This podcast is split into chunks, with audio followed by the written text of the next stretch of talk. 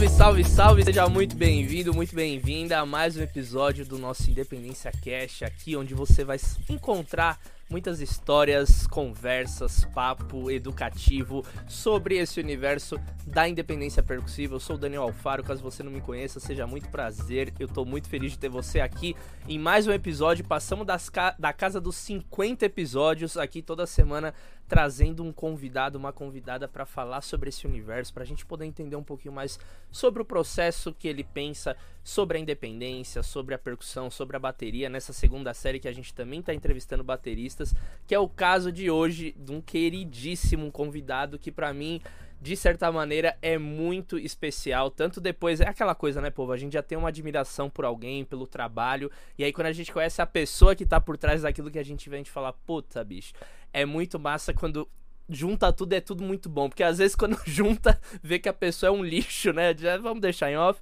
E aí acaba que a gente perde todo aquele encanto. Mas hoje o convidado que eu tenho aqui, eu tenho a honra de poder entrevistar ele e já tive a honra também de poder trabalhar com ele. É um cara que é baterista, percussionista, arranjador, compositor, é formado em Tatuí, formado no Souza Lima, tem uma carreira muito massa no meio do teatro musical aqui em São Paulo, mais de 20 anos, e a gente vai falar muito sobre isso. A gente já conversou aqui no podcast já com algumas pessoas que passaram e passam por esse universo também do teatro, então a gente vai bater um papo sobre isso e o que ele pensa sobre a independência também. Então, meu povo, ter uma recepção calorosa aí de onde você está ouvindo. Mentaliza agora o nome dele manda um axé. Kiko Andrioli! Dá um salve aí, aí. Kikão! que legal, muito bom. Depois dessa introdução aí já. Maravilhoso, Faro. Primeiro eu queria mandar um abraço para todo mundo que está acompanhando o podcast. Eu já acompanhei bastante coisa aqui do seu canal, é maravilhoso. Você está fazendo um trabalho fantástico, profissionalíssimo como sempre, né, Faro, você é um cara super preocupado em deixar sempre o melhor possível do ambiente, da música, sempre contribuindo, né? E eu queria mandar um abraço para todo mundo que está participando aqui e agradecer a oportunidade, lembrando, não lembrando do Luiz, mas agradecer a oportunidade de estar tá, de estar tá aqui uh, e para essa conversa fantástica. Espero poder contribuir junto aí com vocês aí. Queria agrade agradecer também Daniel por ter aparecido também. A gente faz, a gente é músico, vai indo cada um para um lado e de repente encontram pessoas que falam mesmo de você assim, que agrega, né, que soma, que contribui no swing da coisa, da vida, né? Uhum. E você é um deles aí. Agora a gente está tá alinhando as coisas juntos e vem aí para ficar e vamos tentar fazer essa parceria grande aí junto. Eita, que coisa. Ó, tá gravado, hein, gente? Tá gravado, hein? Depois me cobrem depois, hein? Se não der certo, ó. Tá gravado, a gente vai lá, enche o Instagram do Kiko de aí, meu, cadê o Daniel? Mas, gente, que maravilha. Tô muito feliz porque, para você que me acompanha aqui já há um tempo, nas redes sociais, sabe que eu costumo falar desse universo de teatro musical que eu tenho muita vontade de, de trabalhar, de me inserir. Cada vez mais eu vou entrando por ali, por aqui, uma pessoa que chama ali tudo. E, pô, o nome do Kiko foi sempre um cara que eu tava ligadaço, que tava nos, nos espetáculos, tava sempre o nomezinho ali dele nas fichas técnicas. E hoje a gente poder estar tá conversando aqui é um prazer gigantesco para mim. Então, Kikão, vai ser um papo muito massa. E é isso. Obrigado também pelo seu tempo, porque você tá aí em temporada, correria pra lá e pra cá, e é filho e curso e um monte de coisa que a gente vai falar aqui bacana também no podcast. E eu já queria abrir, Kikão, com o seguinte: você, como baterista, também como percussionista, o que, que você entende sobre independência? O que, que significa independência para você? Cara, eu acho que o nome sugere liberdade, né? Independente é a pessoa que vai cada vez mais criando liberdade, né? E, e o, eu acho que o universo de música em geral, em todos os instrumentos, você pratica uma independência, assim. Você, a, a ideia do estudo é você conseguir criar uma liberdade, né? A gente estuda, tinha um professor que falava, a gente não estuda para aprender, a gente estuda para deixar de fazer coisa, coisas erradas, né? Deixar de, de enroscar, né? e eu acho que a independência ela tá nesse nesse lugar aí onde você se liberta de dificuldades, assim, né? Eu, eu enxergo, eu acho que é por isso que a gente traz com esse nome, né? Independência, você ficar livre entre as, as possibilidades. E da gente, baterista e percussionista, são os membros, né? A capacidade de você pensar em várias coisas ao mesmo tempo e conseguir deixar que cada uma seja independente, assim, no, no que eles estão fazendo. A sua mão direita com o seu pé esquerdo e, e sei lá o que. Cada um conseguir conversar sem precisar pedir autorização para o outro, né? Acho que é isso, assim, de, de, um, de um, modo geral. A, a, o desenvolvimento sempre é para chegar nesse lugar, né? Nesse lugar de liberdade. Putz, muito legal isso. E uma coisa que eu percebo também é que no, no universo da bateria se usa muito o termo coordenação. E muitas vezes a uhum. independência tá atrelado com esse nome, né? Você joga, sei lá, no YouTube, você vai ver exercícios para coordenação barra independência na bateria como ter independência barra coordenação com um bumbo e caixa. Então, esse nome coordenação, ele te sugere a mesma coisa que independência? Que a gente tô mais perguntando num, num lugar pra gente discutir termos que no fundo, uhum. tipo, a gente bora tocar, sabe? É essa, no fim, ah, ficar falando o que, que é A, B, vamos fazer som. Mas o que que você, o que, o que que essa palavra te sugere também? Coordenação. Cara, a coordenação eu acho que é um veículo para isso. Agora, falando agora, eu falei, cara, eu nunca pensei nada sobre isso, mas uh, eu acho que o, o ato de você desenvolver essa coordenação é, um, é como se fosse um veículo para você criar uma liberdade de, de, de independência mesmo. Talvez seja a forma, a, a, modalidade, né? Sei lá, você vai falar assim, ah, faço natação, ah, não estou conseguindo explicar isso, mas eu acho que é um, é um ela tá no lugar da, ela tá no mesmo caminho da independência, mas eu acho que é algo que ela, a independência, eu acho que ela tá num lugar maior, assim, eu acho que é uma coisa criada de um tamanho maior, assim, quando você consegue estar tá independente de algo, é, criar uma independência do que, daquilo que você está fazendo, né? Sim. Então você você pratica várias coisas de coordenação para atingir a independência. Acho que é um caminho para para alguma para isso, né?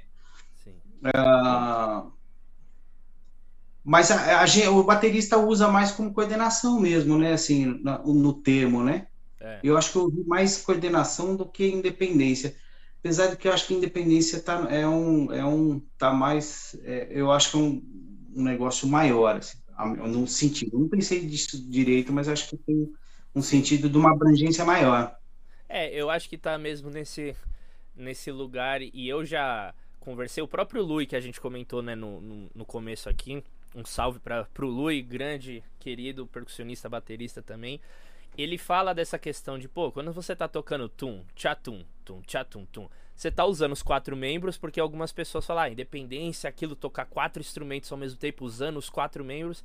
Mas, pô, de certa maneira ali não tem uma relação de independência. Você conseguiu coordenar os membros para tocar simultaneamente, mas, sei lá, você tá com uma coisa ali que se você mudar essa condução que você tá fazendo no chimbal ou a levada que você tá fazendo no bumbo, etc., desmorona todo o groove. Então eu, eu, eu, eu, eu, eu confio, eu, eu não confio, ó. Eu acredito e eu, eu concordo com essa sua, esse termo de, tipo, a independência ela tá num, num lugar um pouco a mais, porque na minha própria pesquisa com a percussão, eu já cheguei já conversando com algumas pessoas de falar, pô, você estuda independência para ter dependência.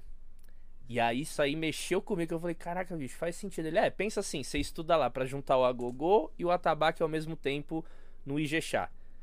E aí você conseguiu fazer essa relação, depois você fica dependente daquilo. Você não consegue, tipo, criar outras coisas em cima. E se você quiser construir uma outra coisa, você precisa parar, estudar aqueles padrões, e aí depois você vai ficar dependente daqueles padrões. Então a independência é, tipo, algumas pessoas acreditam em um lugar que, tipo, não existe, assim, saca? Que é uma coisa, tipo, meio utópico, assim, porque você estuda padrões. Você tá estudando é. padrões e é essa pergunta até que eu queria te fazer. Como baterista, você percebe que, assim, óbvio que a gente está sempre estudando, mas no seu processo enquanto é, aluno ali, aquela coisa que a gente tem uma fase da vida que está tendo muita aula, estudando, etc. E você hoje como educador, você, você percebe que o baterista ele estuda muitos padrões assim na bateria?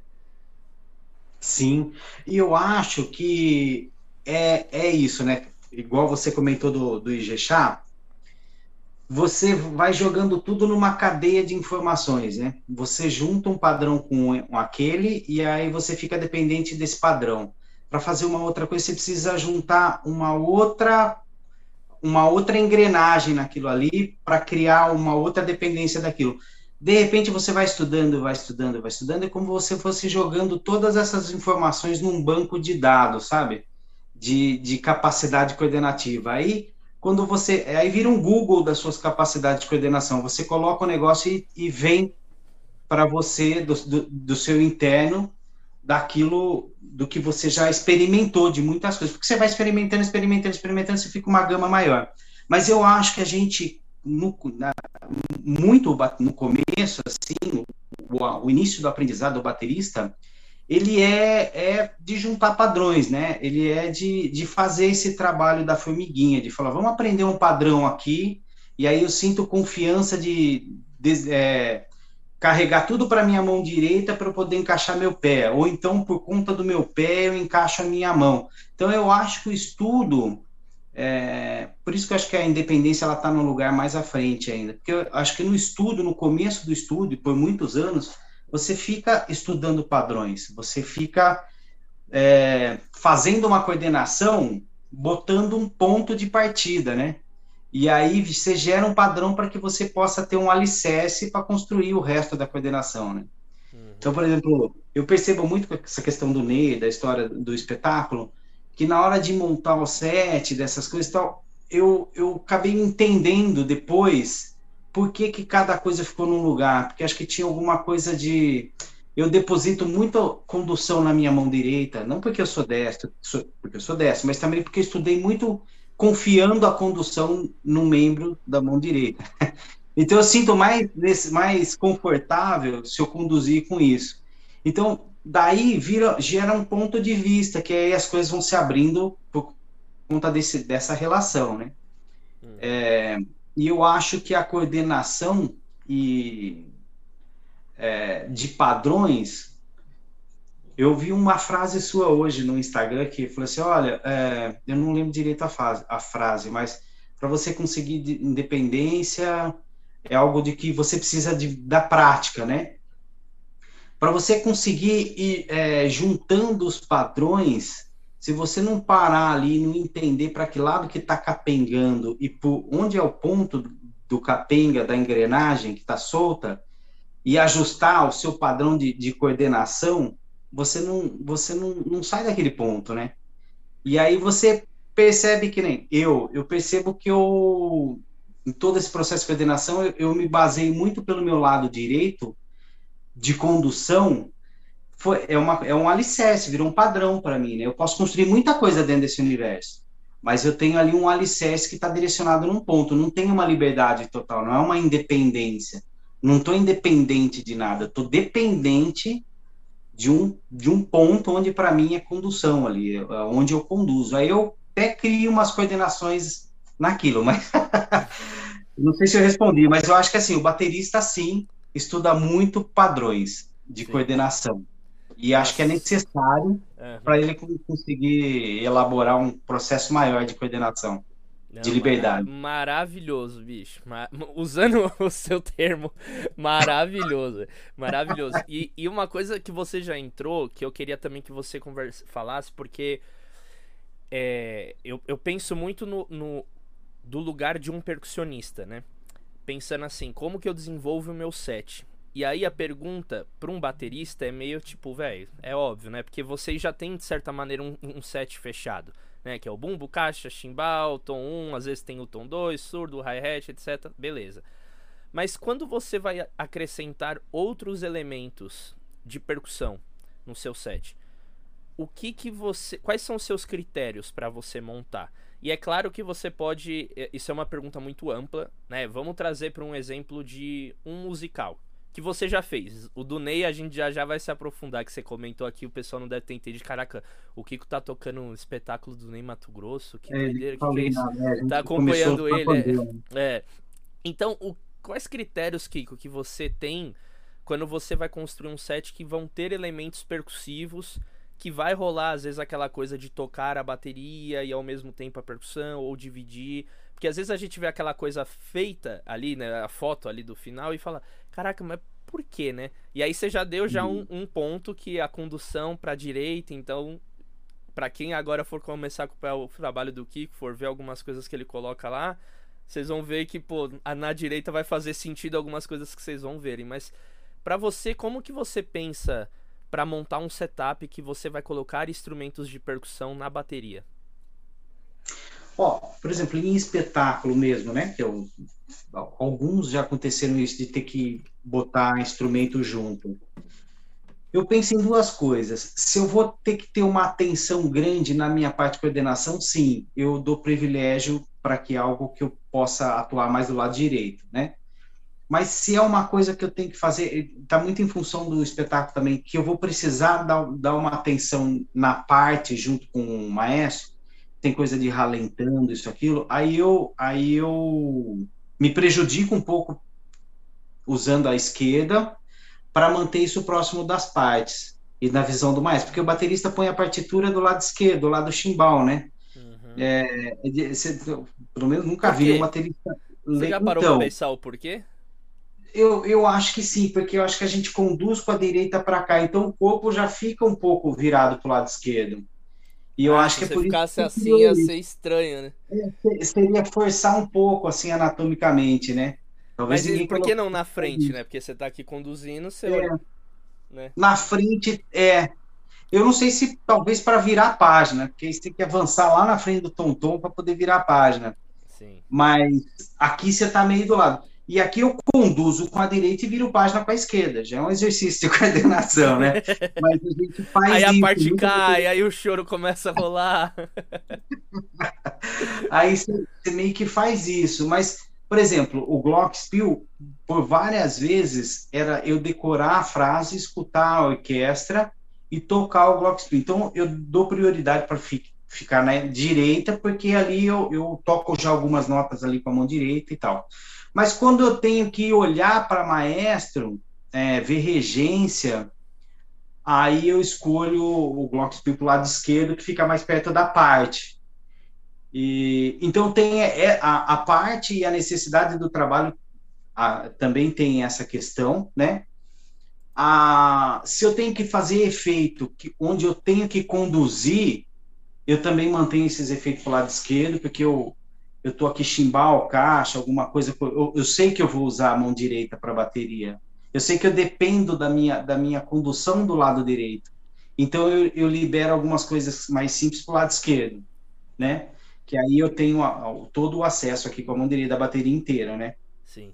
E, então eu penso um pouco assim. Mas, e aí, uma outra questão são é, posições de microfone, que são efeitos hum. que aí, às vezes os próprios próprios técnicos falam, não, cara, mas se deixar aqui, a gente vai ter que botar um microfone aqui que vai pegar naquele negócio. Aí a gente tem que entrar num bem bolado entre a gente e técnico de microfone, porque é, é, é, tem uma coisa que atrapalha você tocando, né? Anatomicamente, mas tem uma necessidade de som também. Então aí a gente tem que achar, falar, ó, eu, eu eu vou até aqui, você vem até aqui, a gente dá a mão aqui. Total. Não, porque às vezes o processo, você monta o set e aí você vai microfonar quando tu vai pro teatro. Aí você ensaia ali uma, duas semanas com o set de uma posição, aí chega lá, os Nossa. caras falam, puta que cão, não vai rolar. Aí você tipo, meu Deus, e agora, né? E, exatamente. Aí você sabe que eu já cheguei a, a, a, montar e, por exemplo, não consegui colocar o, a queixada, tinha estudado o tempo inteiro a queixada com a mão direita, para aqui do lado esquerdo, por conta disso, e aí ali não dava para deixar mesmo perto do Glock, e, porque o microfone ia ficar super sensível, te dizer, botar a queixada do outro lado, e eu estaria usando a mão direita com hi-hat, caixa, assim, nossa, tipo, aí. nossa, um negócio por cima, eu, cara, meu, me deu um desespero, cara, quando o cara falou assim, não, não vai dar para você montar aqui, porque a gente não vai conseguir resolver isso. Uhum. Mas você sabe que, pensando aqui, essa foi uma única vez, graças a Deus, porque é uma boa, assim, você pensar com o olhar de quem vai microfonar depois, né, cara? pensar no, no Giba, olhando o set. O cara olha aquele monte de instrumento e fala, vou pôr isso aonde aqui agora, né? Olhando, olhando aqui com a parte, Kikão. É... Ai, gente, piadas internas que fez a gente rir um primeiro ato de um musical de três é horas inteiro. Né? É meia hora só pensando, né? Antes de montar qualquer coisa, o cara fala, vai montar? Não, espera aí. Espera aí, espera aí. Não, gente, porque o setup de percussionista em musical normalmente é muita coisa. E é aí é, a gente tava zoando de tipo, meu, será que vem escrito na parte, tipo, um, meio que um desenho, ó, o tímpano deixa aqui, a coisa ali. Porque é muito doido como que a pessoa chega aí, a gente zoou de ficar olhando assim o espaço que tem, olhando a parte, olhando e. Pera, se eu tocar aqui. Não, mas aí se eu. Ai, se eu pegar aqui. Ai, não. Bicho, foi Melhor muito deixar. E aí o cara não monta nada, meia é, não monta nada. Ah, bicho, semana que vem.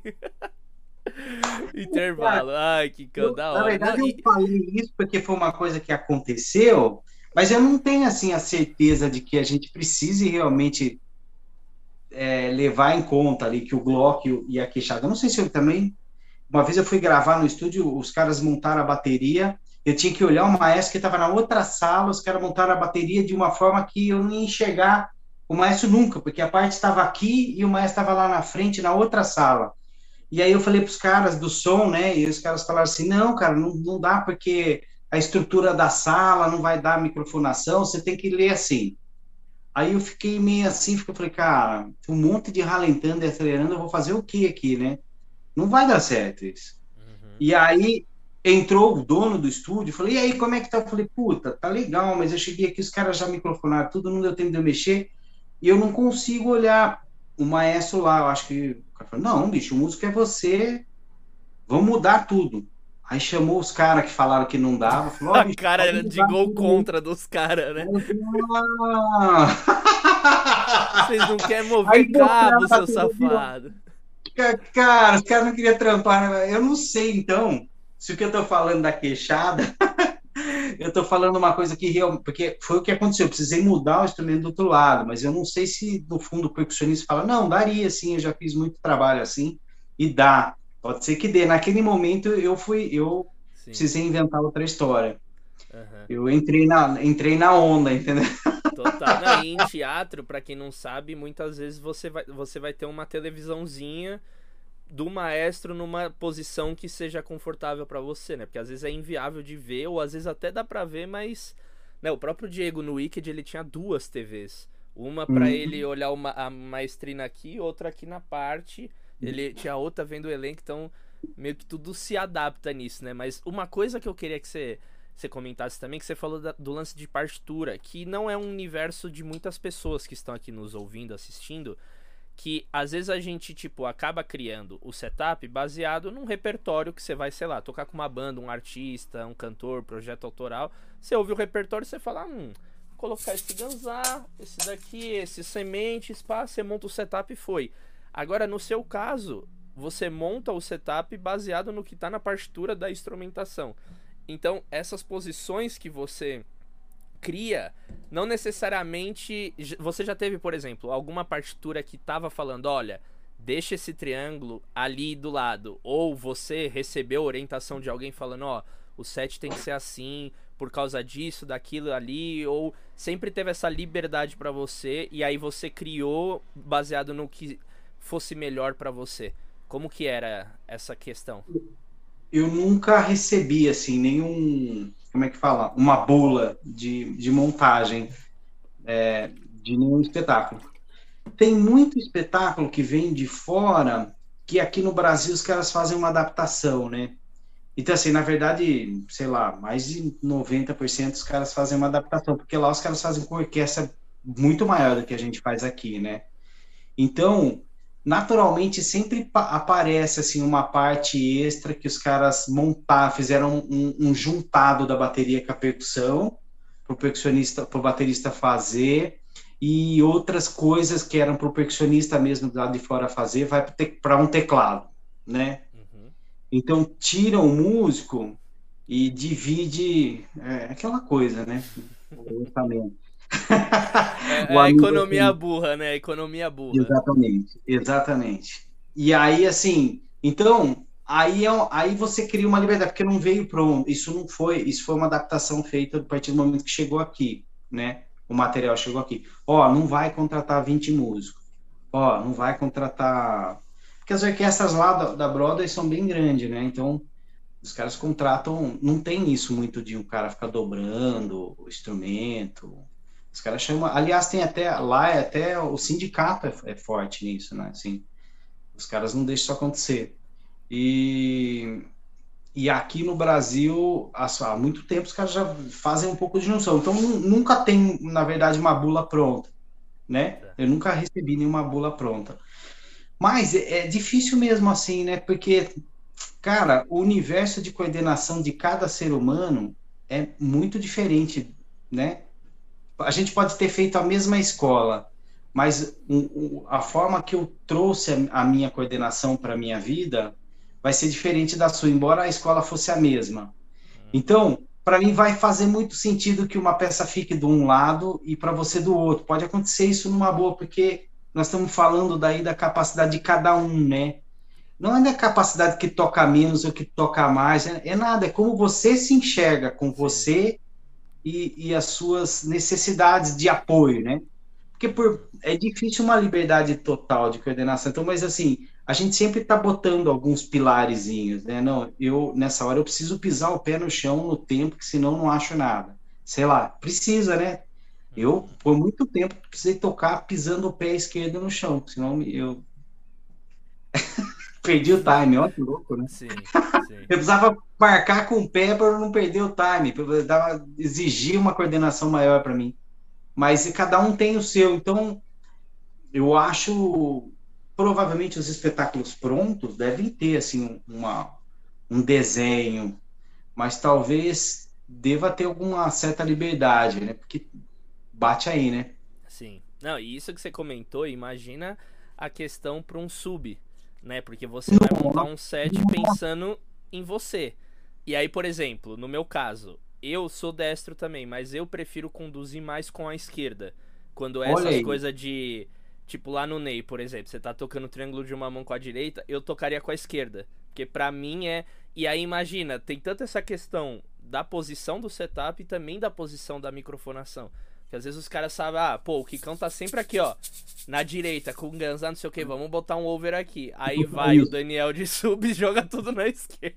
Ou você tem que tocar cruzado pra. Então, bicho, é uma questão que é. Isso que você. Exatamente você falou, dessa questão de cada um ter a tua individualidade, tudo na hora de tocar, é. É louco isso, né? É. E, no, e assim, no universo da bateria, vai ter um problema se o cara for canhoto total né? Aí o cara teria que desmontar a bateria e montar de outro jeito. Se não, é um padrão meio que todo mundo está aprendendo a tocar naquele formato. É porque a bateria ela só é a caixa aqui, o tom ali, porque alguém uma hora falou, falou ó, vou montar, o instrumento vai chamar bateria, e nós vamos botar o, o chimbal aqui, a caixa aqui, o tom, tom ali. Então, o instrumento pronto para a gente é aquilo, mas é um monte de tambor, né? Hum. Cada um poderia montar do seu jeito, né? Que aí o universo da percussão é aí é infinitamente milhões de possibilidades, porque não tem uma quantia de instrumento fechado e não tem um, um padrãozinho já que todo mundo começa a estudar daquele jeito. Então, aí fica mais difícil ainda, né? Sim. Você sabe que essa história do Ney, você me falou, eu comecei, eu achei que seria bom começar o treino, bem, eu ia tocar nesse assunto alguma hora, mas eu achei que seria melhor eu conduzir com a esquerda no começo, porque eu falei, não, a minha mão direita eu confio mais, para que se precisar fazer alguma viradinha na bateria, eu tô com a minha mão direita. Cara, eu comecei, comecei, cara, começou a me dar tanto trampo para fazer isso. Aí eu falei, não, cara, eu não consigo, eu dependo muito da direita. Então eu falei, então eu vou jogar a responsabilidade de conduzir de novo com ela. Vamos passar para ela. E aí eu achei que a melodia de virada, que eu ia dar uma responsabilidade para a mão direita, não, a responsabilidade não estava na melodia de virada, a responsabilidade estava na condução. E aí eu falei, não, vou conduzir com a direita mesmo e não vai ter tanta responsabilidade, porque aí eu posso criar a frase que vem na hora. Quero dar duas caixas ou um tom-tom só de virada, eu faço com mais liberdade, sim.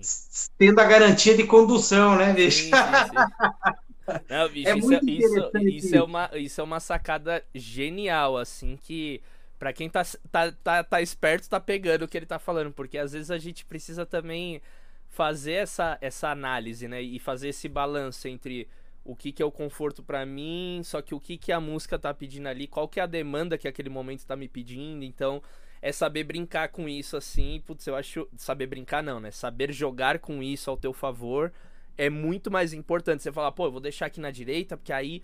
Na esquerda, porque aí na direita eu consigo frasear, mas bicho, às vezes é um fio de um tempo que você vai fazer. Padum, psh, você fala, bicho, vou deixar na direita que o bicho tem que pegar aqui. Tu quer, tu quer, tu né? É aí, te ajudar, né, bicho? É, bicho, pelo amor de Deus, ajudar. é ajudar todo mundo. E, e te ajudar e, e é um, é um, um autoconhecimento, né, sobre, sobre você. Assim, você se dá a oportunidade de se conhecer, porque assim, quando racionalmente eu achei que seria melhor conduzir com a esquerda e frasear com a direita, foi uma coisa racional da capacidade de fazer. Aí, se você não se dá essa oportunidade de, não, vamos inverter para ver o que dá, e, e não se descobre nisso, você fica batendo a cabeça numa coordenação que vai demorar muito para ser desenvolvido, né? Uhum. E aí você tem assim, você tem um prazo que você pode também, né? Você tem aí um ano para você fazer desse jeito, ok, mas você tem aí, o ensaio vai começar daqui duas semanas, você tem que se ajudar, né?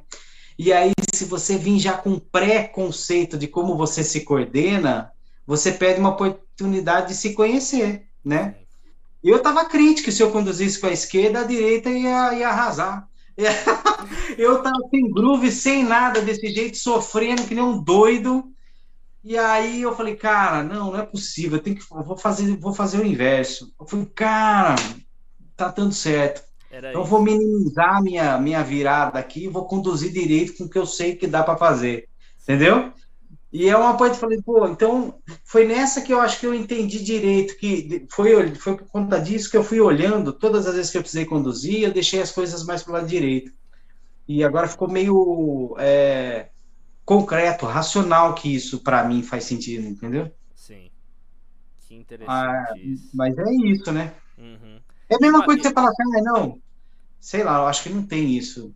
Você tem a mão direita para tocar o pandeiro que você precisa de uma agilidade melhor, mas é quem segura o pandeiro na mão é a esquerda, uma mão que você quase não usa para.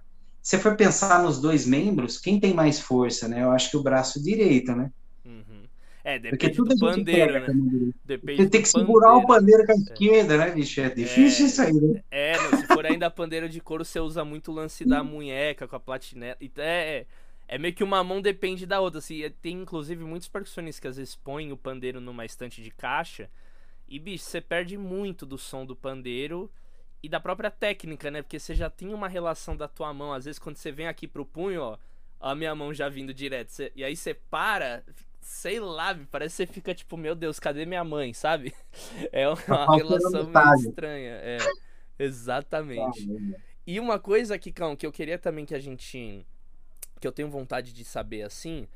É, a partir de quando nesse seu universo assim de, de teatro que você começou a perceber que a independência ela ia ser um recurso é, não que ia ser um recurso mas que você precisou acionar essa chavinha assim qual que for os, os primeiros e se você lembrar assim, tipo, como que era mais ou menos isso? Porque quando você vai tocar uma bateria num espetáculo, é o que a gente falou já lá no começo, questão de bateria, estudar os padrões, etc. Mas a partir de em que momento que você se viu naquela situação, caraca, bicho, nossa, não tem percussa, só sou eu e. Eita. Você lembra desse momento assim, tipo, lá na década de 70? Os caras, né? Cara, quando vem espetáculo muito brother, essas coisas não são cobradas, porque bateristicamente também é, é, é pobre, né?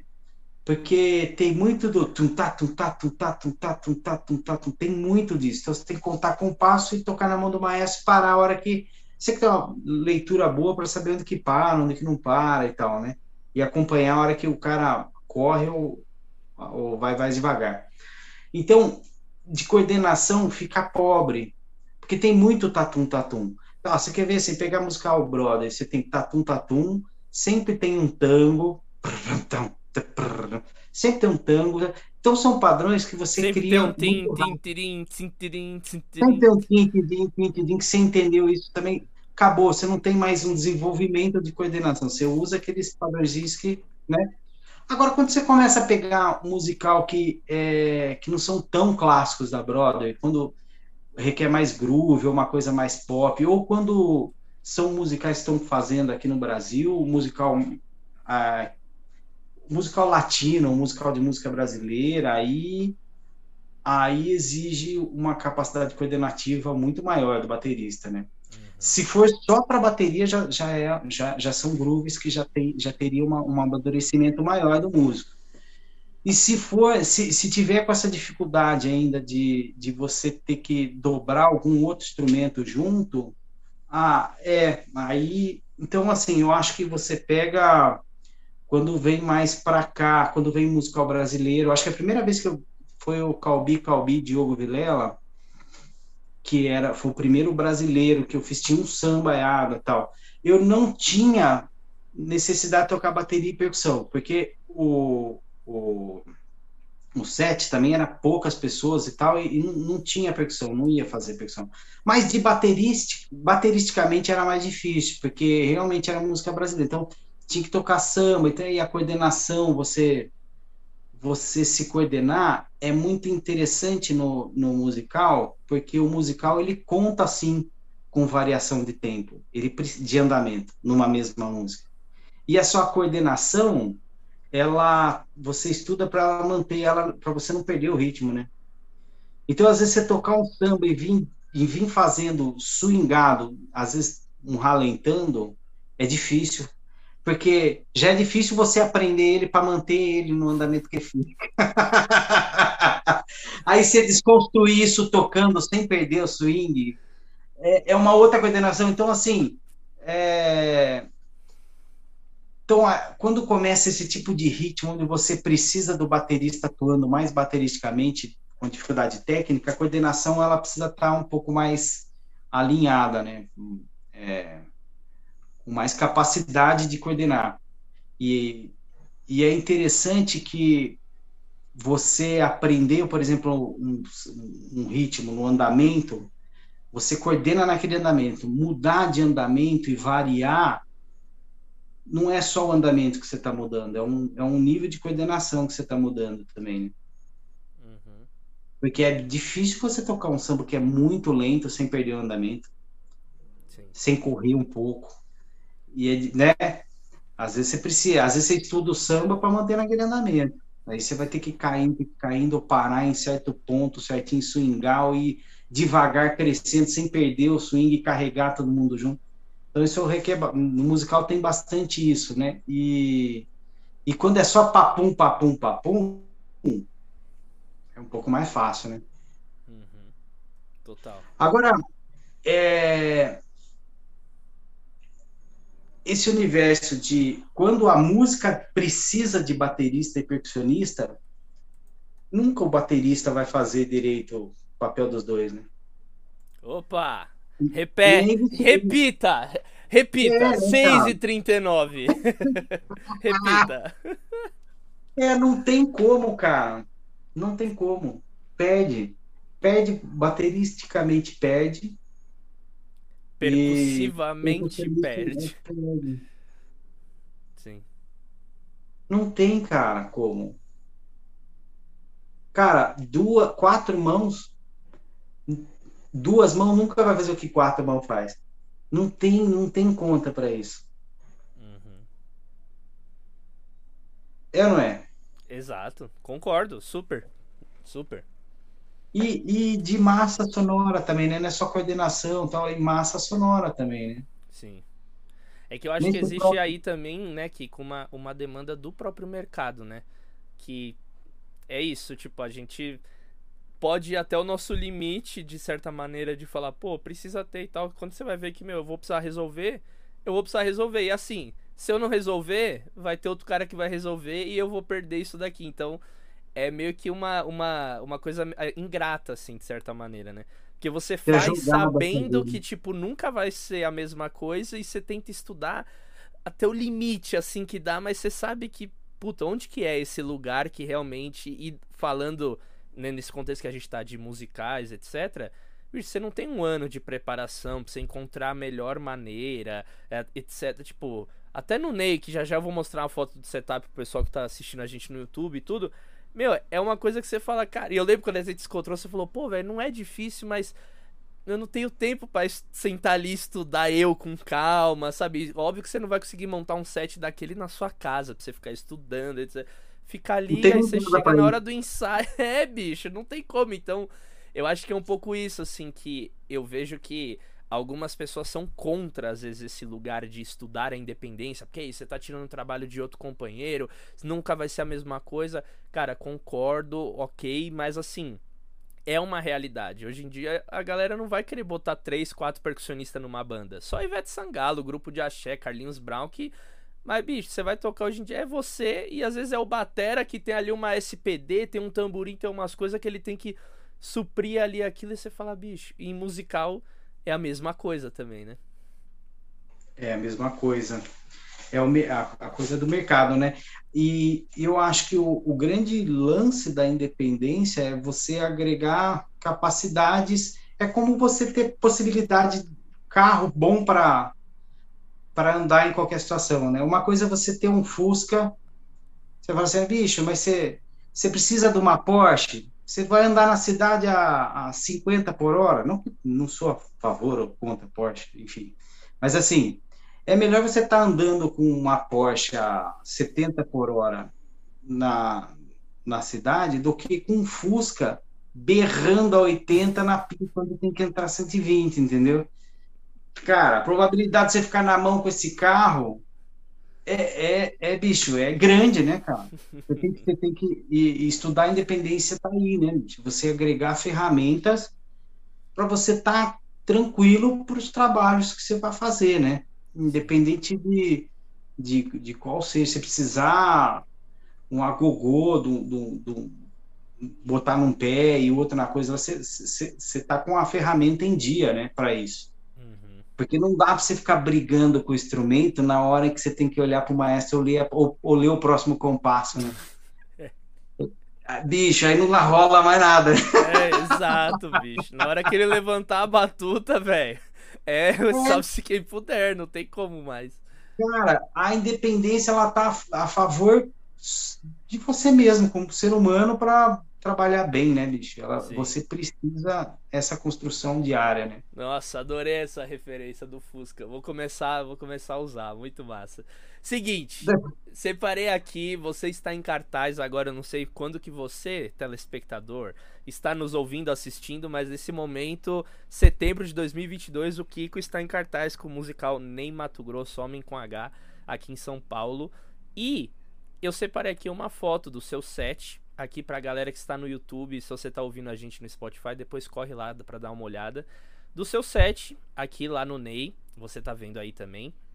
Então eu queria que você comentasse primeiro como, se, por se tratar de um musical autoral, um musical brasileiro, acredito que a construção foi feita em diálogo com você desde o começo, do que vamos usar, o que não vai usar. Resposta: sim, não, como foi isso? Sim, cara, eu, eu, assim, a gente foi privilegiado nisso, porque não chegou as partes prontas para você, você, se virar, né? Já foi difícil assim mesmo, mas assim, o, a gente teve a oportunidade de quem fez o arranjo é o cara também que ia comandar a banda, então ele também estava precisando que desse certo também, né? Uhum. Ele já sabia qual era o músico que ele ia tocar, então ele, ele pôde pegar o telefone e falar, cara, ó, dá para juntar, mas se der, o que que daria para você? Não dá, não dá, mas se der, o que que daria? Aí, você, aí teve essa conversa, fala, bicho, daria sim, mas vai ser fora, ou daria assado, não, isso aí não dá, entendeu? Então daria teve esse sim por apenas um zerinho a mais no meu cachê, tudo é possível. e o Dani foi muito parceiro, porque eu acho que ele conseguiu tirar um bom resultado, sei lá se tá bom. Agora tá melhor um pouco. Aquele dia que você foi tava bem difícil, né, ainda. Mas é, a gente não tá conseguindo coordenar muita coisa. Os caras saiu assim da peça, né? Tipo. Você estuda para coordenar no ensaio, né? Aí depois tem que ter uma, uma, uma junção tão bem legal, porque a hora que você vai mostrar para alguém, bicho, esse negócio começa a capengar tudo, é, né, bicho? É igual aula com o professor, né? Você pratica pra caralho em casa, chega na aula, você vai tocar, sai tudo errado, você fala, porra, você fica assim, né? É, eu tava com o Fusca andando na pista, bicho, a, a 90 por hora, bicho. Tava, eu não tava de Porsche, a coordenação não tava de Porsche ainda, né? Tava vindo de uma sequência de tu, tchá, tu, tchá, tu, tchá, tu, tchá. É, meu velho. Mas, pô, legal. Então rolou esse então, diálogo. Essa conversa. Sim. E aí facilitou, porque assim, algumas coisas eu falei para ele que dava na agência, né? E aí depois eu precisei telefonar e falar, olha, bicho, não dá. e outra coisa, uma coisa você fala, não, eu faço com a mão direita, com a mão esquerda, depois de uma estudada, aí você hora você começa a falar, não, bicho, tem que contar esses compassos, tem que parar, tem que pegar, não dá. Então muda, vamos um passinho para trás, passinho para frente, passinho para trás. Foi nessa construção. Então, isso ajudou. Isso ajudou, graças a Deus, porque poderia nada dar certo por conta disso, entendeu? Uhum, pode crer. E, e, e, os, e os instrumentos, é, a opção por usar uma bateria eletrônica, eu acho que é legal falar também, porque tem gente que não conhece, não sabe às vezes o porquê. Por que, que não é a bateria acústica? Teve algum porquê específico? Teve espaço. Primeiro foi o espaço, porque assim a bateria, a, o, o palco que eles tinham era, um, era, é, era, o espaço era muito pequeno, porque monta e desmonta o, o palco toda semana, bem na utopia. Monta e desmonta é sério, toda você semana. faz esse trampo Aí, toda cara, semana? Na utopia, viu? Nossa, bicho, eu achei que nunca mais você ia passar por piorar. isso. Tudo é uma questão de vista. Eu falei pro Diego, o outro maestro da gente, que a gente fez a Notopia, eu falei assim, eu reclamando da Notopia, né? A Notopia tava fichinha para desmontar. É, nossa, bicho, você tá desmontando isso sempre, Kikão. Montar na sexta e desmontar no domingo. Ai. Putz, é. e, e, lá a gente tinha um ao outro, né? A gente se ajudava, então. tal, aqui, ali. Ai, Kiko, que. Meus pêsames, irmão. Meus pêsames. A bateria eletrônica foi por isso. Tá. E a conga sem corpo também foi por isso. Para tentar economizar espaço. Legal. É, então essa questão de espaço. Na real, sempre o espaço que vocês ficam é bem. Não é uma coisa tão confortável assim, né? Sempre uma coisa bem compacta, digamos assim, né? Bem compacto. E é interessante que é, você imagina aí o set, que nem agora está mais ou menos ajeitado, mas você sabe que a gente já tocou algumas vezes o espetáculo, e aí às vezes eu, eu falo assim, cara, em qual mesa eu ainda preciso definir, sabe? Em qual mesa eu deixo chocalho, porque isso faz parte do setup, assim, né? Porque você tem, espalhei três mesas para facilitar. Não é porque tem três meses que eu posso jogar o chocalho em qualquer um, porque na hora H você tem muito pouco tempo para procurar esse chocalho de novo, né? Então, se eu não criar uma disciplina de deixar o chocalho naquela mesa, a probabilidade de eu começar a música ser o chocalho é grande, né? Então, isso eu ainda estou aprendendo, sabe, eu falo. É uma coisa que o baterista precisa pegar duas baquetas na mão e, no máximo, uma terceira, se cair, você pega na sacola que está embaixo. Caiu da mão, você pega uma lá embaixo. é, esse trabalho minucioso, ele é é bem complexo. Eu lembro na minha, nos meus tempos de EMESP, USP, também na própria orquestra, o quanto que o pessoal da percussão erudita eles têm esse trabalho muito minucioso, bem feito, assim. Aquelas peças de percussão múltipla. Meu, os caras deixam aquela estante de partitura ali com uma toalhinha com a baqueta ali. Não, ela não é que ela. Às vezes tem duas baquetas, por, tem um porquê daquela tá na esquerda, aquela tá na direita. Às vezes ele deixa uma cada uma espaçada, porque vai ser o tempo dele pegar, já vir pro timbre. É tudo muito assim que você fala, caraca. E pra gente, às vezes, tipo, a gente terminou de to... Ai. Aí, próxima música, vamos lá. Você... Caralho, caralho, cadê, cadê, cadê, cadê? Aí você vai cantando com a boca até você achar o negócio. Ah, bom demais. E, e, é um pensamento que o percussionista vocês percussionistas, erudito popular, quando você tem que tocar muita coisa, também você acaba pensando. Já é um pensamento que você constrói assim já, né? Porque você sabe que só quem teve a necessidade sabe que vai precisar de novo. então você vai desenvolvendo esse, esse tipo de, olhar, de assim, né? disciplina, de olhar. Você já. É que nem a gente fala assim, ó, o cara pega tudo aquele instrumento para falar, e agora onde é que eu monto? A preocupação também tá aí, né? Uhum. Às que vezes, hora que... quantas estantes eu vou ter que ter, né? Tipo, sei lá, essa da, essa da caixa aí que você tá. Por exemplo, o Ricardinho lá na Pequena Sereia, ele tem umas 3, 4 estantes de partitura espalhada pelo set. Então tem tanta organização das próprias partituras, porque às vezes ele tira a cópia para deixar. Porque numa música ele toca o tímpano que tá ali, aí depois ele corre pro estilo que tá ali no centro, aí ele vai pro, pras campanas, então ele tem que ter a mesma música, umas três cópias. É um trabalho que você olha assim, você não bota fé, o quanto que é trabalhoso, assim, tipo, você chegar naquele lugar, porque depois que você chega é repetição, né? É repetição, é, é, é ficar ligado, ligada para não perder, mas assim. É... Conseguir planejar essa logística, né? E depois virar as páginas em cada lugar onde o cara vai virar, né? Putz. Exatamente. Não, bicho, é loucura. E uma coisa. Então a bateria foi por isso e a ah, conga foi por isso também. Sim. A caixa tá do outro lado porque não cabia mais do lado esquerdo ali. Não tá. cabia mais nada do lado esquerdo, por isso que eu pus pro lado direito. Pro lado direito. E as independências, elas vieram escritas. Conta pra gente mais ou menos como que tá essas independências, você lembrar agora de cabeça. Acho que vai lembrar, né? Porque foram umas boas noites sem dormir pensando nessa. É, as independências que você usa nesse set e como que elas vieram indicadas, assim, para você. Então, assim, é... por exemplo, eu tenho duas músicas tenho três músicas que eu faço conga e bateria. Então, por exemplo, a, tem uma que eu toco levada mesmo, caixa, bumbo e chimbal, que eu, como eu digo, disse né, atrás, eu prefiro toda essa condução. Com a direita. Pegar para o meu lado direito. Então, tô aqui, eu só deixo um chimbal e falo tum, tico, tá, tum, tum, tico, tá, tum, tum. E eu tenho a mão esquerda livre. Aí é uma questão de estudar essa coordenação. Então aí eu vou fazendo o que que pede das congas? Perco as notas mortas, o swing que ficaria das notas mortas. Então, tum, tico, tá, tum, dum, tico, cá, tum, dum, tico. Então eu faço isso, eu criei essa coordenação para mim, por isso que eu larguei as congas do lado esquerdo lá. Então quando eu tenho que conduzir ritmo baterístico, mas trazer a conga, eu faço uma conga só com os principais sons da, do groove, né? E Isso já vem escrito assim? Já vem só as notas principais do groove?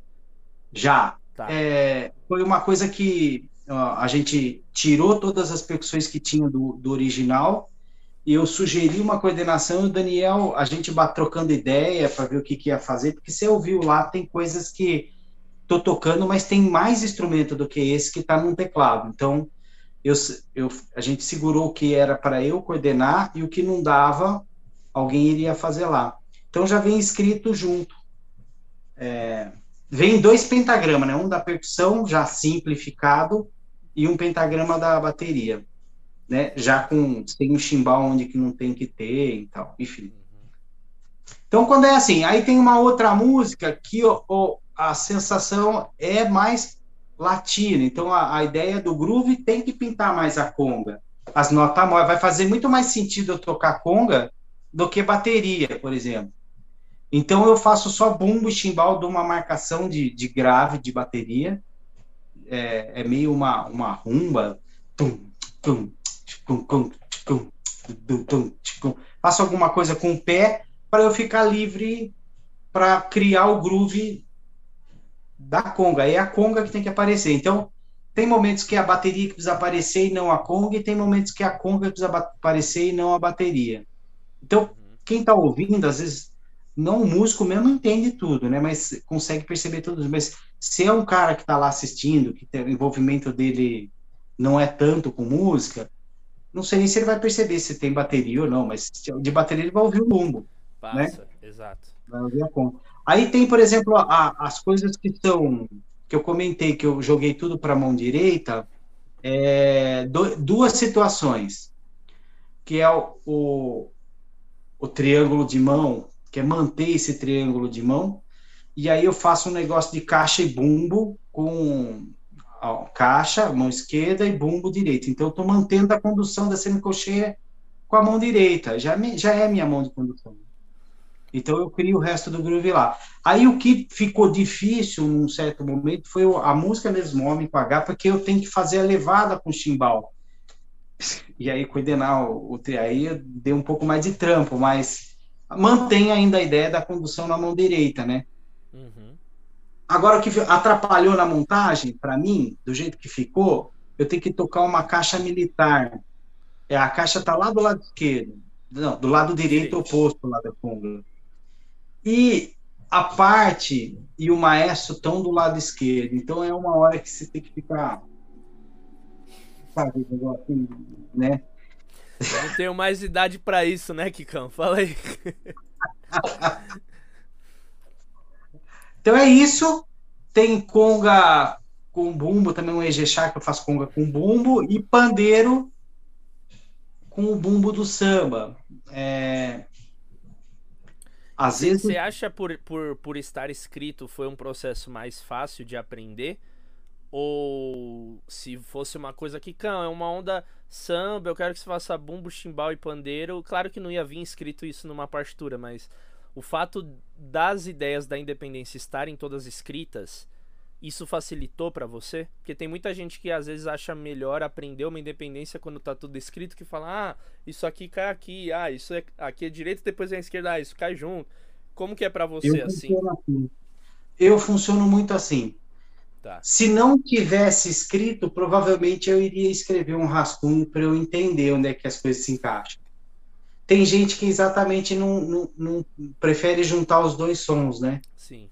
É, que às vezes, às vezes é, uma, é um processo que cria na hora, né? Porque nesse daí não foi o caso, mas eu já participei já e participo de ensaios, projetos que na hora, às vezes recebe uma sugestão, tipo, Dani, dá para colocar esse essa meia lua junto aí com a conga, e aí você tem que resolver na hora. Aí, é, aí é o lance de você estar tá com a Porsche a 30 por hora, Nossa, e se precisar pra mandar exatamente. marcha, você vai.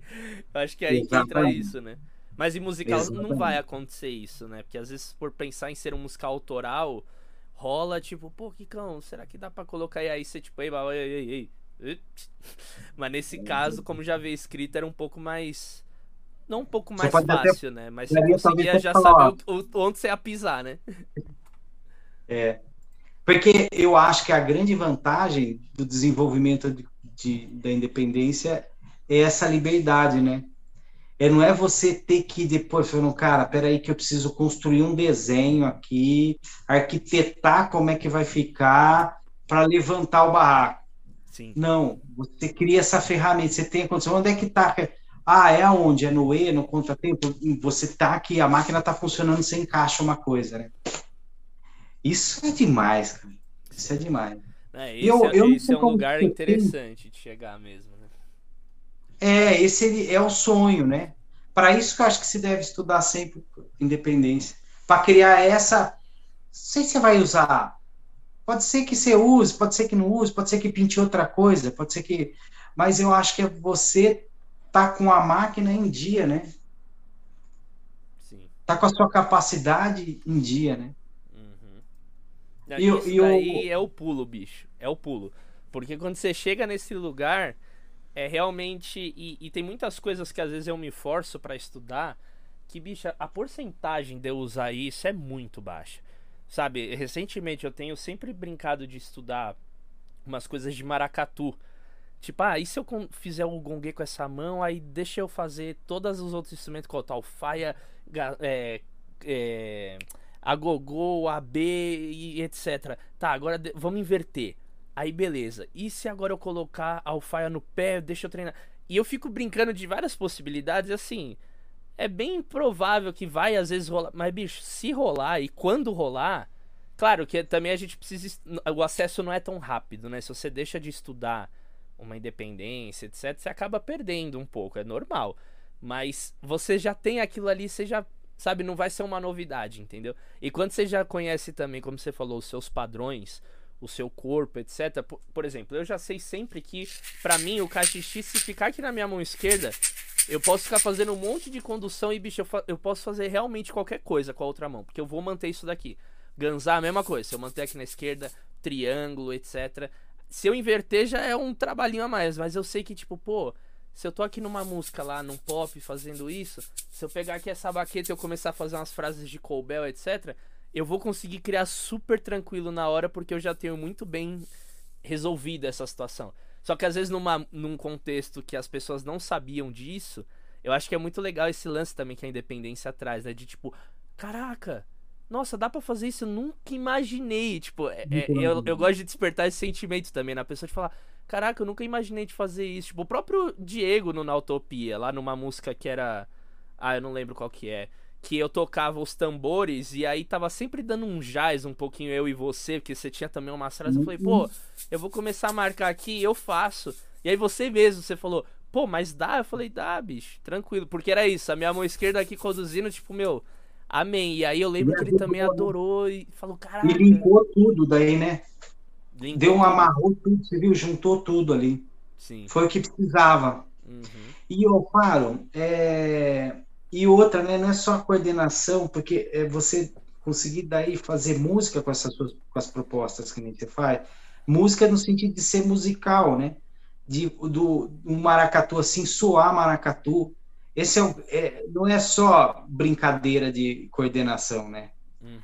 É, é, ser musical, isso é o mais difícil. E às vezes você está num, num lugar onde você alguém te propõe, não que você precisa fazer tudo que os outros te propõem, mas assim, você está num grupo e surge a oportunidade e você resolve em tempo real ali, o plus que você deixa para o resto do grupo, porra, bicho, o cara fez e enfiou um outro negócio ali, aí, caraca. Porque o cara fala, você dá para fazer? Fala, ah, tá, aí começa a capengar e a música não, fala, não, vai. Não, tudo bem, era só uma ideia, mas quando você acerta, é tipo 7x1, né? Os caras, É, bicho. Aí você é saiu com a Porsche. É isso. Eu acho que eu ia comentar uma coisa que ia te perguntar, porque você é bem do universo da percussão. E eu entendi um pouco fazendo. Que eu vim do universo que é baterista. Para mim é muito difícil uma coordenação quando eu inverto a, a, a, a sonoridade das coisas. Por exemplo, a mão esquerda fazer muito grave e a mão direita fazer agudo, eu percebo que no meu processo de coordenação, eu entendi que pé é grave e que mão esquerda é caixa, é agudo e que chimba, entendeu? O som tem uma relação para mim muito forte na coordenação. É, seria muito difícil eu inverter, fazer bumbo com a mão esquerda, tambor com os negócios assim, e, e, e uma outra coisa muito agudo que não, que no teria pé. que, ser, que fosse um papel invertido. no pé direito, tipo, hã? Não faria bumbo no pé esquerdo e bloque no pé direito, entendeu? O som me derruba coordena, coordena, coordenacional, sei lá como é que é o nome disso, mas a minha coordenação, o, o timbre grave e agudo, na minha construção de coordenação, é muito foda isso. E eu acho que você, estudando independência, você vai quebrando essa necessidade de ser de um lado ou de outro, né? Uhum. É que a gente, no universo da percussão, o fato de não termos um set definido, essa é a vantagem. Porque é, a gente é consegue é se adaptar. Exato. E a gente acaba, às vezes, se forçando a estudar, tipo, com os dois lados, porque a gente não sabe literalmente como que a gente vai, às vezes, encontrar uma situação. Então, eu, por exemplo, já te, eu sempre estudei essa relação de atabaque na mão esquerda, a gogô na direita. E aí teve uma vez um trabalho que eu costumo deixar aquela minha estante com efeitos, etc, do lado esquerdo e as congas estavam no lado direito. Tava no centro assim, né? Tava aqui a conga e aqui os efeitos. E aí chegou uma parte que a gente ia puxar lá uma música que era um Ijexá. E aí eu fim automático e aí eu tipo, nossa, mas tá ali os cowbells. E agora? Eu vou tipo tocar assim? E aí eu inverti. Saiu, mas tipo, foi a mesma coisa você com o triângulo, tipo, na mão esquerda, você, ah! E aí aquilo me deu um insight que eu falei, bicho, se eu quiser estudar, tipo, pensar, por exemplo, eu posso definir um set que eu vou conseguir deixar tudo num jeito, mas como a percussão a gente não tem definido, tem independências que, eu, que para mim é a baqueta na direita, a tabaque na esquerda. Agora, se eu for, por exemplo, tocar alguma coisa de música latina, sei lá, uma condução de salsa na conga e a clave na mão, pra mim é o contrário, é a direita aqui. Então, tipo, só que aí já inverte tudo, porque. E, saca? Aí por isso que a gente acaba se forçando, não tudo que eu for fazer na esquerda, deixa eu fazer na direita. Não que você tem que ser muito bom e igual em tudo. Mas com a bateria é. é isso, né? Tipo, eu lembro que eu até entrevistei o Guegué Medeiros aqui no podcast, que ele falou disso. Ele, pô, bicho, quando eu monto um set que tem essa relação, sei lá, eu posso trocar o bumbo por uma caixa do Divino, uma alfaia. A caixa eu posso colocar um Ocean Drum. Ao invés do chimbal, eu posso colocar esse esse shakerin. Mas quando eu vejo essa relação, a minha mão cruza. Bicho, eu já penso em batera. E aí eu, eu vou. Vai ser difícil eu fugir dessa relação, tipo, bumbo, caixa e chimbal. Por mais que eu queira é. fazer uma onda meio diferente, eu vou acabar. E é difícil quebrar isso, né, bicho? Isso é uma é coisa que eu, como primeiro vim, né, da viagem da percussão e agora que estou nesse universo da bateria, pra mim é uma coisa tipo, ah, se for rolar, saca? E não. E eu, a mesma coisa dos bateras que eu conversei, eles falaram, bicho, pra mim é condução é na direita. Se eu for tocar aqui, ó, pá, pum, eu tô ferrado. É aqui, ó, é direita. E aí você vê como é por isso, por causa da bateria, e, tipo, ele não consegue. Toda a bateria. Por causa daquilo que a gente falou do começo, assim, o baterista ele estuda os padrões. Ele não estuda só o padrão para fazer várias notas com a mão direita, ele estuda também guardando o som que tem isso, né?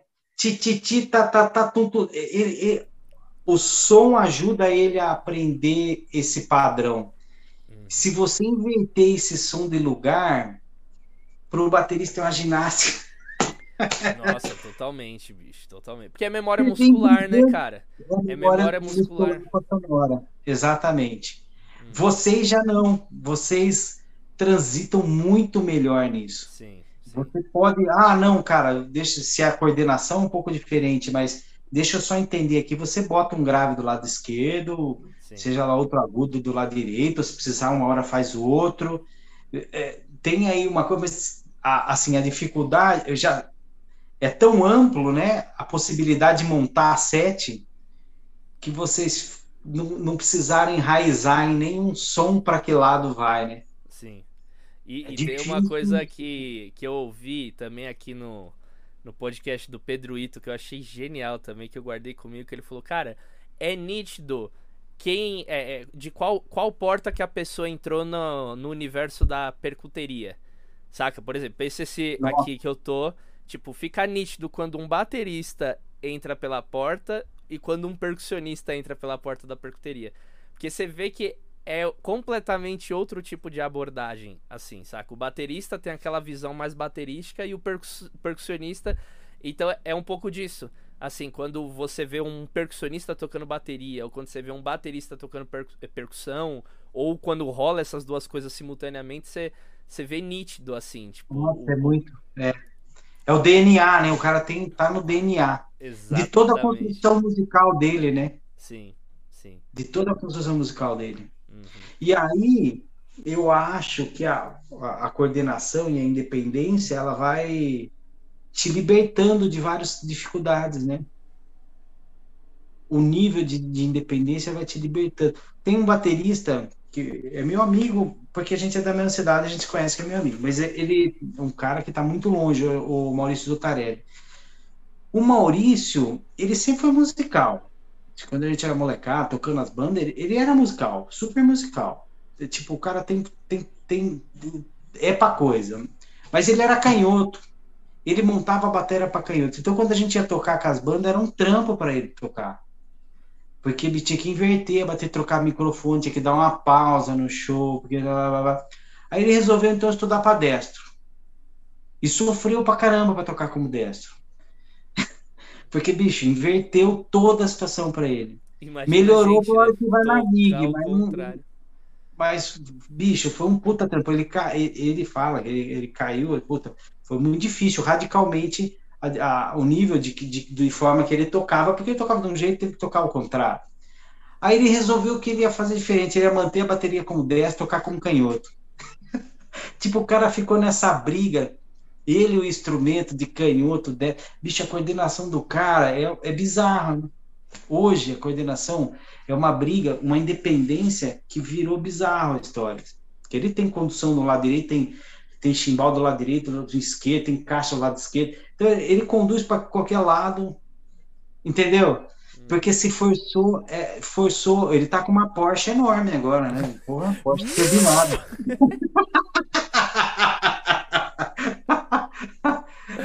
Mas olha a liberdade que o cara ganhou, bicho, de expressão.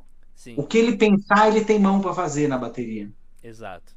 É, tem, tudo tem os seus prós e contras, né, bicho? Eu acho que também é uma questão de você saber o quanto que tu quer persistir naquilo, quanto que você enxerga que aquilo vai te trazer de benefício, porque tem que ser massa o processo, né?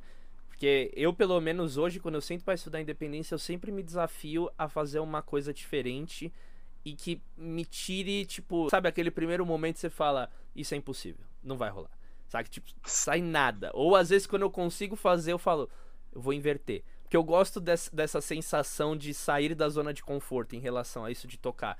E eu vejo que quanto mais você vai aplicando isso, mais seguro e mais musical você fica nas coisas mais simples em relação a essas coisas de combinação, sabe? Então eu lembro quando eu comecei a estudar as coisas de, por exemplo, tocar tamborim e, e tamborim e ganzá, ou ganzá e carrom.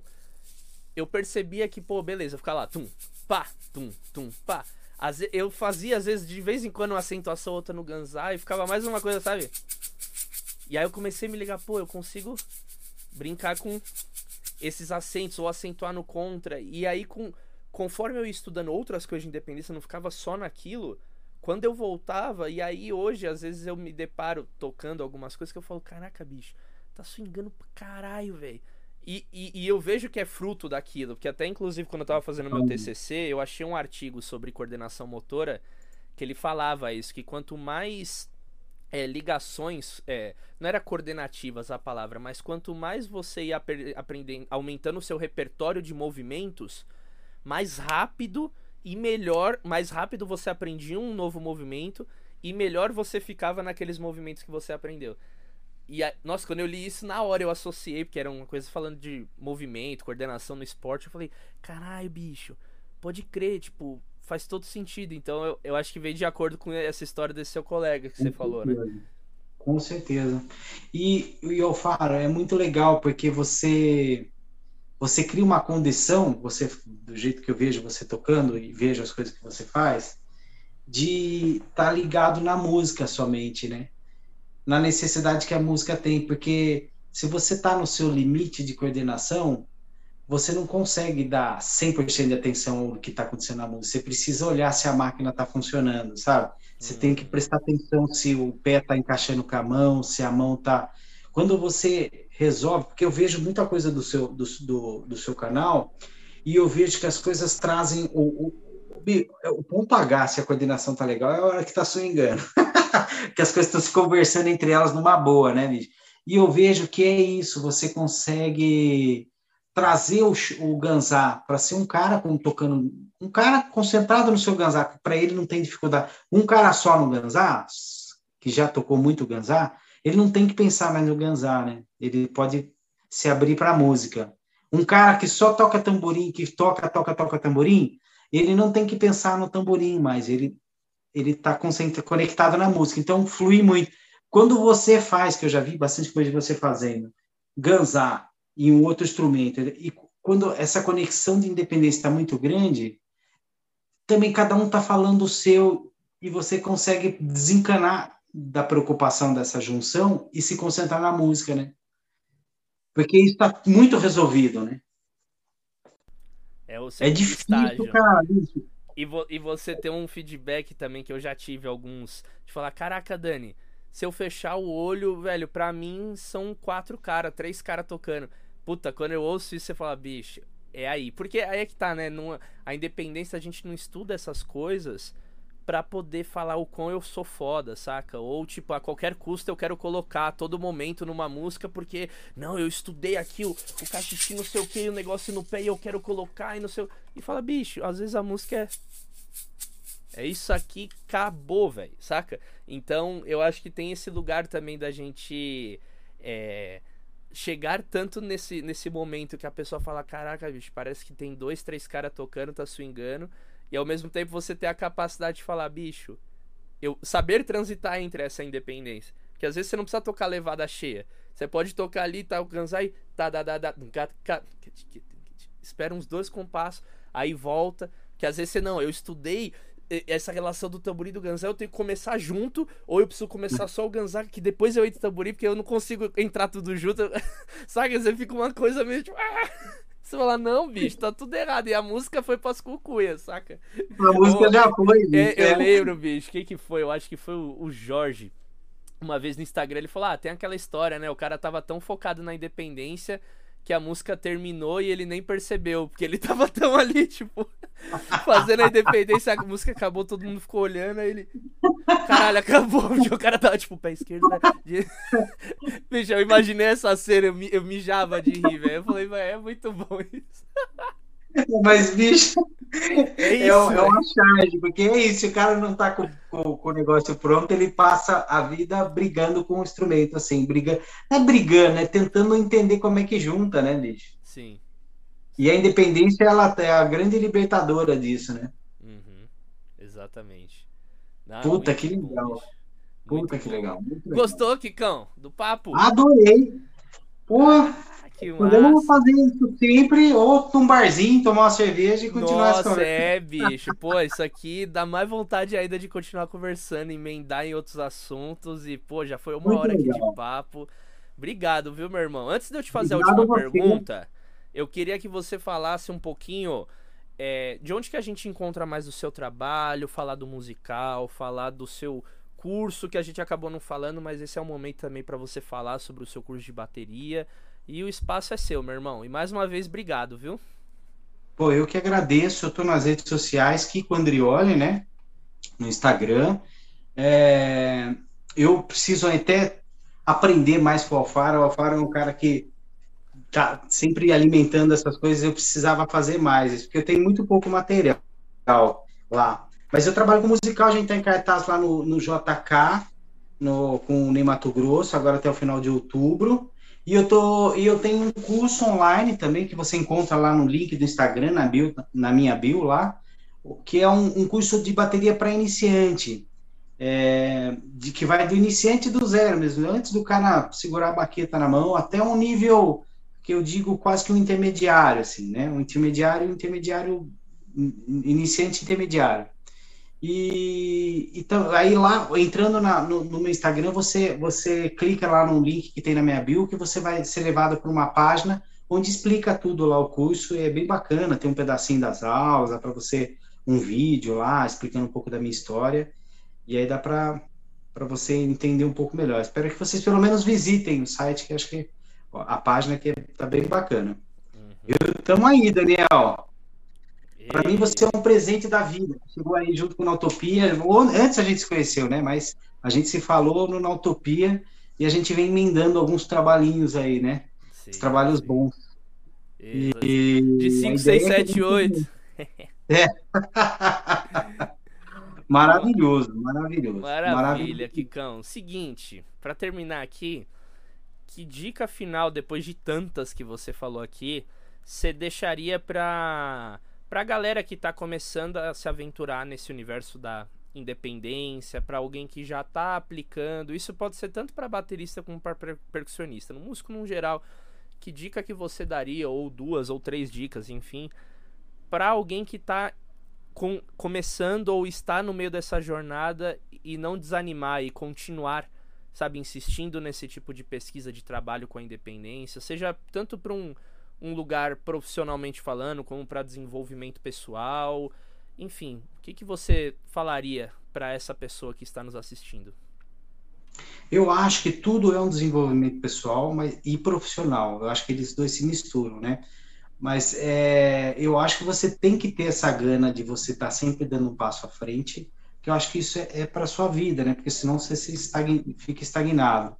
Mas isso sempre traz frutos, cara, sempre vai trazer fruto. E, e, a, e a questão dessa construção de uma melhor qualidade maior, cada vez mais de coordenação, independência, é uma construção que parece ser difícil, mas é que nem você começar a guardar dinheiro, sabe? Você olha e fala, pô, vou começar a guardar dinheiro, ah, vou guardar 5 reais, 10 reais, puta, mas tem, tem um dinheiro, vai ser, pô, vai demorar, ó, vou parar com esse negócio. Mas, cara, se você guarda um pouco todo dia, todo mês você guarda, você guarda, vai chegar um dia que você vai olhar sua poupança e vai falar, cara, se eu não tivesse começado isso lá atrás, eu não teria essa grana hoje. E aí é outra, é, é, entendeu? Eu acho que estudar coordenação, estudar independência, você cria esse padrão, esse, essa, esse poder de compra, quer dizer, né? Esse poder de tocar, né? Esse, essa capacidade de tocar. E é uma construção que ela tem que ter aquela disciplina e ela precisa mesmo. Uma hora vai ser fácil, outra hora vai ser difícil, uma hora você vai ficar feliz, outra hora você vai ficar triste. Mas é uma construção que ela tem que ser constante e por um prazo grande. E vai chegar lá. Ai, né? que demais, Kikão. Gente, esse foi Kiko Andrioli no nosso Independência Cash. Kiko, que demais, bicho. Eu tava aqui agora pensando, falando, caraca, velho, eu lembro um dia que eu tava assistindo uma live no meio da pandemia lá com a Audi SA. Lembra você falando Sim. e eu mandando várias perguntas e pô, dali que você falou, caraca, que esse menino tá, bicho? Hoje a gente que mundo doideira, bicho. Tô muito Acabou feliz. Acabou aquela live, eu pedi seu telefone. Falei, pô, bicho, o cara. Altas perguntas aqui, cara. Eu preciso conhecer essa, essa pessoa aí. Aí pedi seu telefone pra galera e a gente começou a falar, né? Não, bicho, foi. Muito eu ganhei o meu dia ali, porque eu lembro que é um, é um universo que eu gosto, você sabe pra caramba disso, que a gente, enfim, lá na época da Utopia, direto falando, você até brincar, pô, esse cara aqui quer saber alguma dúvida sobre musical em São Paulo, pergunta para ele que ele tá ligado. E eu lembro eu fazendo várias perguntas super sinceras, assim, querendo saber. E eu meio que uma hora conduzi a live. Ficou eu e você só ali, o povo, tipo, ali assistindo. E não, Kiko, porque o set do não sei o que que você usa, como é que é, e bibibi, blá, E, pô, no outro dia recebi um áudio seu, falei, não acredito, bicho. Falei, não, não, é muito loucura. E hoje a gente tá aqui, gente, então é mais uma prova quando a gente trabalha, a gente estuda, a gente vai atrás do que a gente quer, o universo vai movimentando, né, as coisas para acontecer. E hoje a gente tá aqui, né, bicho? Que doideira, né? Que legal. Maravilhoso. Queria agradecer de novo aí a, a oportunidade. Volta lá no, na mensagem, né? Sim. E, não, mas sério, e você tá fazendo um trabalho maravilhoso aí, cara. E eu acredito que o pessoal que gosta do assunto e que tende a, a seguir em frente, tem isso daí como uma aula, assim, cada um que chega traz um olhar para uma coisa, né? Acaba sendo um, ponto de vista, né? Você me falou muita coisa bacana, talvez tenha te falado alguma coisa bacana. Cada um que vem e participa do podcast traz um olhar, né, para uma coisa e fala, cara, eu não tinha pensado nisso, porque são tantos olhares possíveis, né, cara? Sim. Tantos olhares possíveis. Então, eu acho que você está fazendo um trabalho que tende a agregar todo mundo, cara. É maravilhoso mantém mesmo isso aí e a galera, você vai ver que vai trazer milhões de resultados. Ai, pra todo obrigado. mundo né? Não, total, bicho. Eu sempre fico no começo assim do podcast, eu, antes eu penso, né, um pouco o que vai rolar, eu falo, caraca, vai Puta, eu vou fazer. Será que vai ser repetitiva? A galera vai. Re... E, bicho, nunca é, velho. Cada um leva para um lugar. Às vezes você só precisa, tipo, fazer uma pergunta aqui pronto. A pessoa ela vai para um lugar que você fala, velho, é isso. Que demais, saca? Então, e foi o que aconteceu hoje, velho. Eu adorei, adorei, adorei muitas coisas que você colocou aqui. Nossa, ainda bem que eu edito isso daqui. Eu sempre falo isso, eu edito e aí eu vou ver isso daqui de novo. Eu gosto de treinar ouvindo também, porque vai entrando assim na minha mente, isso agrega demais e também tornar isso acessível pra, pra galera, né, bicho? Porque nem todo mundo tem a oportunidade de ter contato com a gente presencialmente, ter aula com a gente, etc. No caso tem, né? O Kiko tem o curso dele, eu tenho o meu, então vamos se ligar, né? Quem ainda não está lá dentro. É verdade. Mas Agora, ao mesmo tempo é isso, né, cara, né, bicho? É. Aí antigamente, cara, que você não tinha acesso a nada disso. Imagina você ouvir um bate-papo de alguém, da, das pessoas da área que você tá afim de fazer. Quando você tinha essa oportunidade, velho? Nunca, não tinha isso, nunca, cara. Não existia. Nunca. Só se você era brother da pessoa pra você estar tá ali no dia a dia e ouvir. Uhum. Saca? Porque não tem como, não tem como. É. Antigamente era ali no, no Sesc Instrumental. no final abria pra pergunta, pra você perguntar pra uns caras seus ídolos. É, cara. Você ficava, era isso, agora, bicho, aí a gente torna cada vez mais acessível.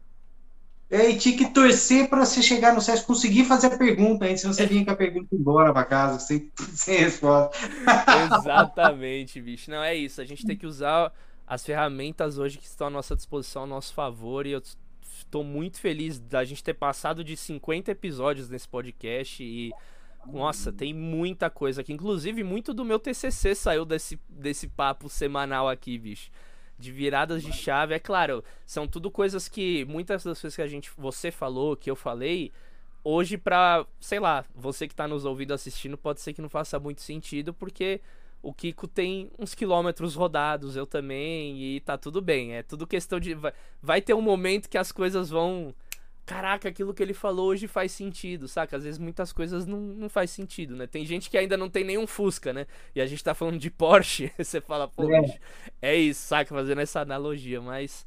Demais, Kikão. Tô muito feliz, bicho. Muito feliz. Muito Entrou no hall de um dos melhores episódios, viu, bicho? Saiba oh, disso. Feliz, feliz mesmo.